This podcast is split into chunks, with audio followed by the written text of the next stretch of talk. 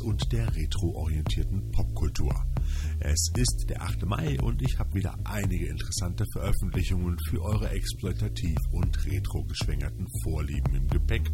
Also legen wir einfach los. Mein Name ist Thorsten und ich bin ja, ihr hört schon, ein wenig Heuschnupfen geplagt und äh, lassen wir uns davon nicht aufhalten. Das hier ist die Trashothek Wochenschau für die Kalenderwoche 19 vom 8.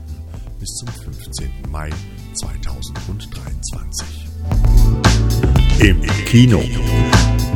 Witzigerweise kommen zurzeit gerade zwei unabhängige Filme heraus, in denen es um das optisch eindrucksvolle und Tarantino-eske Niedermetzeln von Nazis geht und gleichzeitig auch um Gold. In Peter Torwarts neuestem Film Blood and Gold, der Ende Mai bei Netflix startet, besetzen Nazis ein Dorf, um den dort vermuteten jüdischen Goldschatz zu finden. Doch ein deutscher Deserteur und eine Bäuerin machen ihnen die Hölle heiß. Am 11. Mai startet dann in unseren Kinos auch Sisu.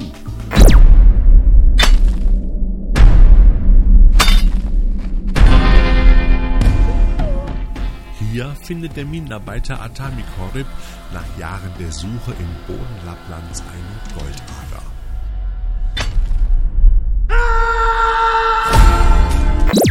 Dem Weg zur weit entfernten Bank trifft er in der tiefsten finnischen Wildnis auf eine Kompanie deutscher Soldaten, die ihm das Gold abnehmen. Runter vom Gaul!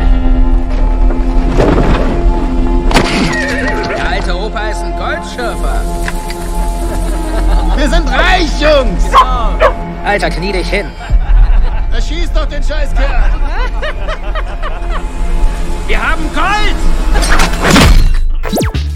Nazis und ihr brutaler SS-Anführer haben nicht mit Atamis Gegenwehr gerechnet, denn als Todesschwadron auf zwei Beinen setzt er nun alles daran, sich seinen Schatz zurückzuholen und die Soldaten ins Jenseits zu befördern.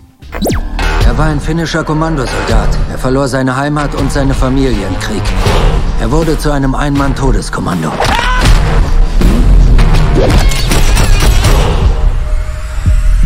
Ist ein fieser Dreckskerl, mit dem man sich nicht anlegen will. Die finnische Actionproduktion Sisu von Autor und Regisseur Jalmari Helander wird bereits in den höchsten Tönen gelobt. Allein der Trailer erweckt den Eindruck, als hätten die Inglourious Bastards eine Fortsetzung bekommen.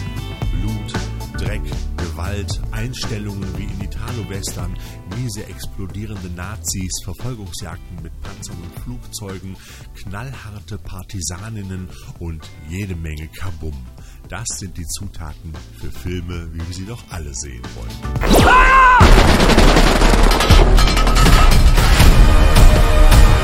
Ihr werdet sehen, was passiert, wenn ihr ihm alles genommen habt. Regisseur Yamari Hilanda ist natürlich auch kein Unbekannter für uns, hat er uns noch die ungemein unterhaltsamen A Christmas Tale Rare Exports und The Big Game mit Samuel L. Jackson untergejubelt. Bei Sisu hat er scheinbar noch ein paar Schippen oben draufgelegt. Ach, und nur am Rande, der finnische Begriff Sisu gilt eigentlich als unübersetzbar, lässt sich jedoch am ehesten mit Kraft oder Beharrlichkeit oder auch Unnachgiebigkeit und Kampfgeist ins Deutsche übertragen. Na, das passt dann ja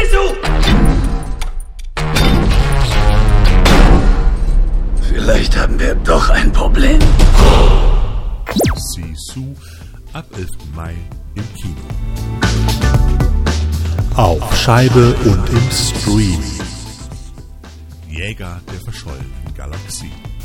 In the distant future, there will still be slaves, helpless against the desires of their masters, Hands off me. at the mercy of their every whim and perversion. Weltraumsklavinnen Daria und Tisa gelingt die Flucht von einem intergalaktischen Sklaventransporter. Mit einem Raumgleiter irren sie ziellos durchs Universum, bis sie plötzlich in den Bannstrahl eines entfernten Planeten geraten und landen zwangsweise auf diesem bisher unbekannten Stern. Für Daria und Tisa beginnt eine neue Odyssee im Weltall, denn sie geraten doch prompt in die Gewalt von Zed, dem berühmtesten Jäger ihrer Zeit, der eine perfide Freude an der Menschenjagd hat. Slave girls from beyond infinity. They're for sale, but they could cost you your life. Neuinterpretation des Klassikers The Most Dangerous Game aus der Exploitation-Schmiede von Charles Band hat sich bereits Ende der 80er Jahre seinen kleinen Kultstatus erarbeitet. Nachdem er 1987 kurz in einigen US-Kinos gezeigt wurde, um die Lizenzkosten für den Direct-to-Video-Vertrieb hochzutreiben, trat er seinen Siegeszug durch die Videotheken und Pay-TV nun präsentiert uns Wicked Vision dieses intergalaktische Dschungelabenteuer voller Weltraumladies in knappen Bikinis, Mutationen, riesigen Robotern und einem sadistischen Weltraumgrafen auf der Menschenpirsch auf Blu-ray und DVD im Mediabook mit einem Essay von Christoph N. Kellerbach, diversen Extras auf Scheibe und zusätzlich der Schläfersfassung zu Slave Girls from Beyond Infinity, so der Originaltitel von Jäger der verschollenen Galaxie. Übrigens gibt es das Mediabook auch noch in zwei Covervariationen. Ein bisschen älter von der Produktion und vor allem von der Zeit her, in der er spielt, ist Hall Roachs Millionen Jahre zurück, der vielen aber besser unter dem Titel Tumak, der Herr des Urwalds, bekannt sein dürfte. One million BC erupts on the screen with volcanic excitement. One million BC when the earth parted and the mountains fell. Primitive man and monstrous beasts fought each other to inherit the earth. Fantastische Film mit prähistorischen Wesen und Dinosauriern wurde 1940 in den berühmten Hall Roach Studios mit großartigen Trickaufnahmen produziert und für drei Oscars nominiert. Not since time began has the primitive scene been captured for the screen with such imaginative realism. Als sie ein Unwetter überrascht, suchen Wanderer in einer Berghöhle Unterschlupf und treffen dabei auf einen Paläontologen, der frühzeitliche Höhlenzeichnungen untersucht. Den Felsenzeichnungen kann dieser entnehmen, dass vor circa eine Million Jahren in dieser Gegend zwei Menschengruppen lebten. Zum einen die eher einfacheren Felsenmenschen in den Bergen und im Tal die Muschelmenschen, die bereits eine sichtbare Kultur entwickeln. Und so wird anhand der Malereien im Film eine Geschichte erzählt, die vom Zusammentreffen der beiden Völker handelt, aber auch vordergründig und eher reißerisch den Kampf mit der Natur und den vorzeitlichen Tieren zeigt. See the fascinating, strange, and fearful creatures who roamed and ruled the earth a million BC.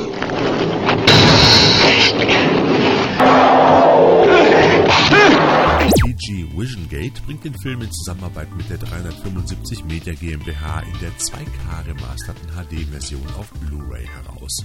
Interessanterweise kommt der gleiche Film einen Monat später dann noch einmal unter dem Titel Tumak, der Herr des Urwalds heraus. Beide übrigens in Everyday. In gleich vier Covervariationen bringt X-Rated das Mediabook mit Blu-ray zum Klassiker Sieben Jungfrauen für den Teufel heraus. Nude, Seymour, so der Originaltitel des Thrillers, den Antonio Margheriti 1968 inszenierte, erzählt die Geschichte des einsam gelegenen Mädchenpensionates St. Hilda College. Zunächst läuft in der Schule der gehobenen Klasse alles in geordneten Bahnen bis zur Ankunft der neuen Lehrerinnen und Lehrer für das neue Semester. Denn plötzlich wird ein Mädchen nach dem anderen ermordet und die Polizei tappt natürlich im Dunkeln.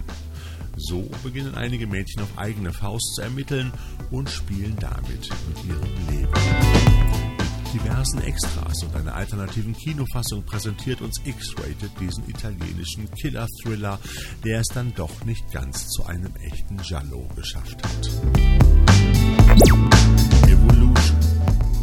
Vor wenigen Monaten erschien diese Blu-ray im überteuerten Steelbook und war trotzdem ruckzuck ausverkauft. Und nun legt Play On mit der kostengünstigeren Amaray-Version nach. Wir wollen den Meteor untersuchen, falls es überhaupt einer ist. Wow, uh, das ist ein Fels, der blutet. Also, das ist merkwürdig. Eigentlich kann man es gar nicht in Betracht ziehen. Aber sie scheinen sich zu entwickeln. Die kleinen Babys scheinen zu wachsen. Hoffentlich kommen sie nicht in die Pubertät. Meteoriteneinschlagstelle in der Wüste von Arizona entdecken die beiden College-Professoren Ira Kane und Harry Block Spuren außerirdischen Lebens. Doch die anfängliche Freude über den bahnbrechenden Fund schlägt schnell in Panik um, als sie feststellen, dass die Mikroorganismen den sonst Millionen von Jahren dauernden Prozess der Evolution in rasender Geschwindigkeit durchlaufen. Und nebenbei entwickeln sie dabei auch noch großen Appetit auf Erdbewohner. In meinem Anzug ist ein Käfer! Du bist total versiegelt, das ist unmöglich! Erzähl mir nichts von versiegelt, das ist ein Käfer in meinem... Uh, er ist in mir drin! Ah, holt das Ding aus mir raus! Das wird schon wieder, Harry! Wie kommen Sie da rein? Im Dickdarm könnte ich ihn vielleicht kriegen. Ich mach's von hinten. Ich hole das Gleitmittel. Dafür haben wir keine Zeit. Für Gleitmittel muss man Zeit haben! Ivan Reitmans Evolution, der in Witz und Charme seinen Ghostbusters-Filmen eigentlich in nichts nachsteht, ist eine wunderbar krude Mischung aus Komödie, Alien-Invasionsstory und Actionfilm.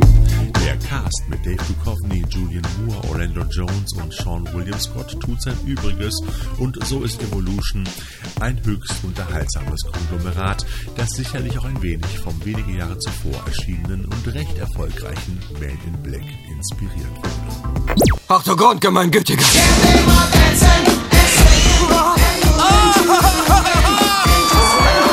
Komm hier, du süßer Franz.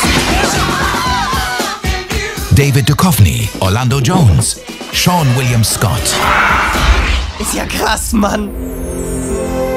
und die Oscar-nominierte Julianne Moore. Alles okay. Es geht mir gut. Erwähnt, erscheint Evolution bei Play On. Weiterhin erscheint diese Woche auf Scheibe unter anderem der Italo-Klassiker Django. Er säte den Tod, der erstmals von einem brandneuen HD-Master neu abgetastet wurde und in der ungekürzten Fassung auf Blu-ray und DVD erscheint.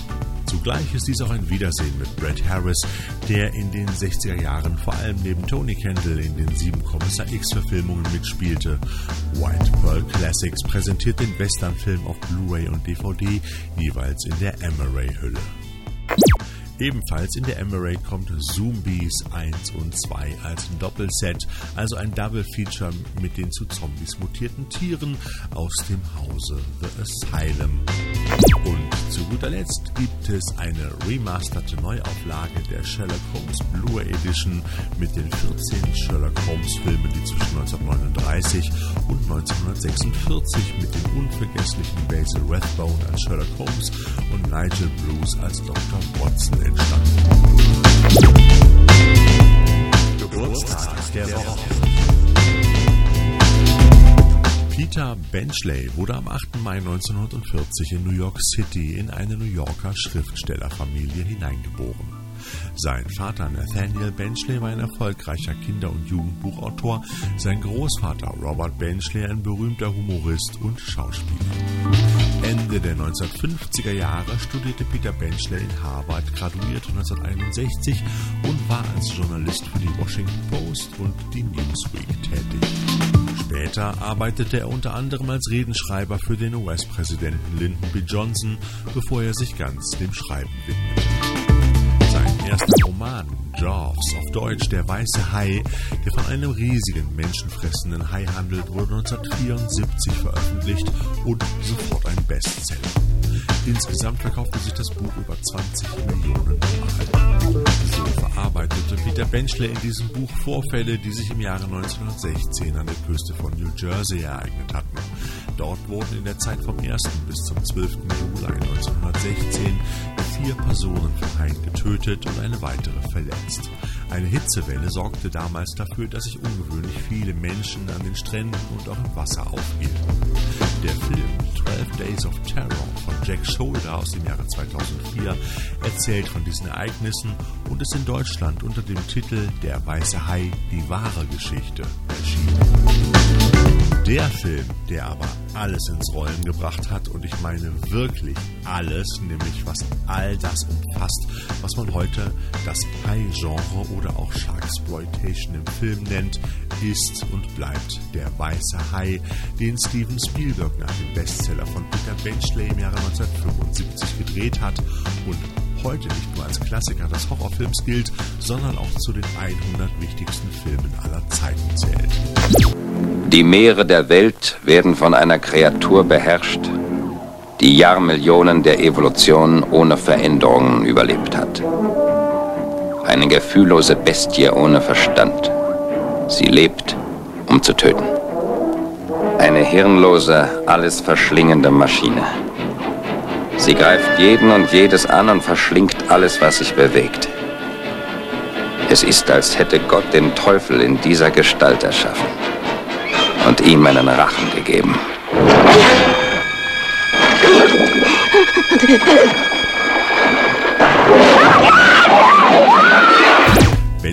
Dem Film übrigens einen Gastauftritt als Fernsehjournalist am Strand.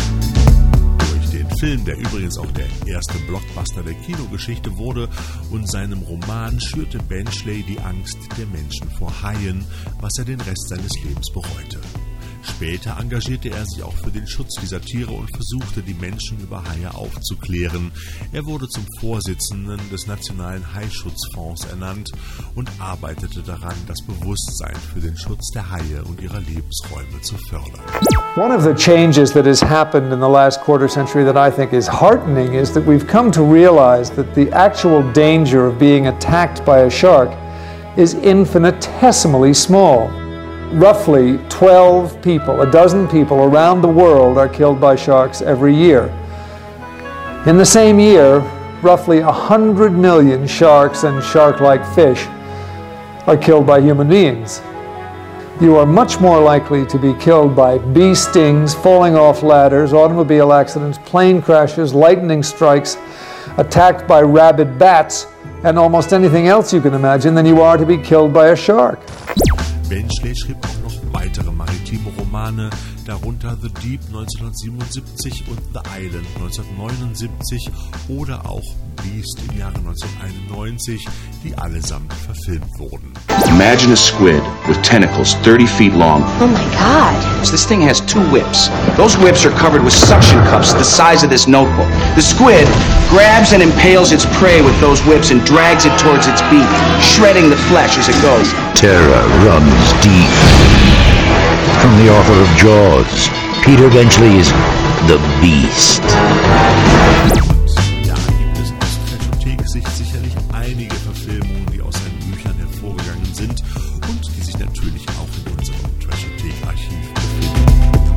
Dazu gehören unter anderem Freibeuter des Todes mit Michael Caine, der saugnervige Fernseh-Zweiteiler The Beast, Schrecken der Tiefe mit William Peterson sowie die Fernsehproduktionen Creature, Tod aus der Tiefe mit Kim Cattrall oder auch Amazonas, Gefangene des Dschungels mit C. Thomas Howell. Anfang der 2000er Jahre veröffentlichte er noch das Buch Haie, die scheuen Räuber der Meere, in dem er sich nicht reißerisch, sondern eher aufklärend den wunderbaren und oft missverstandenen Geschöpfen Benchley starb am 11. Februar 2006 im Alter von 65 Jahren an den Folgen einer Taucherkrankheit. Sein Erbe als Schriftsteller und Umweltaktivist lebt jedoch weiter. Peter Benchley hätte heute, also am 8. Mai 2023, seinen 83. Geburtstag gefeiert. Die schwärzeste Fantasie reicht nicht aus, um sich die Bösartigkeit vorzustellen, die in diesem Film Gestalt annimmt. Die Gestalt eines weißen Hais. Roy Scheider, Robert Shaw, Richard Dreyfuss in Der weiße Hai. Sehen Sie sich diesen Film an, bevor Sie schwimmen gehen. Und zu guter Letzt habe ich noch zwei Termine für euch. Zum einen findet am 13. und 14. Mai die Comic Park 2023 im Eger Park Erfurt statt.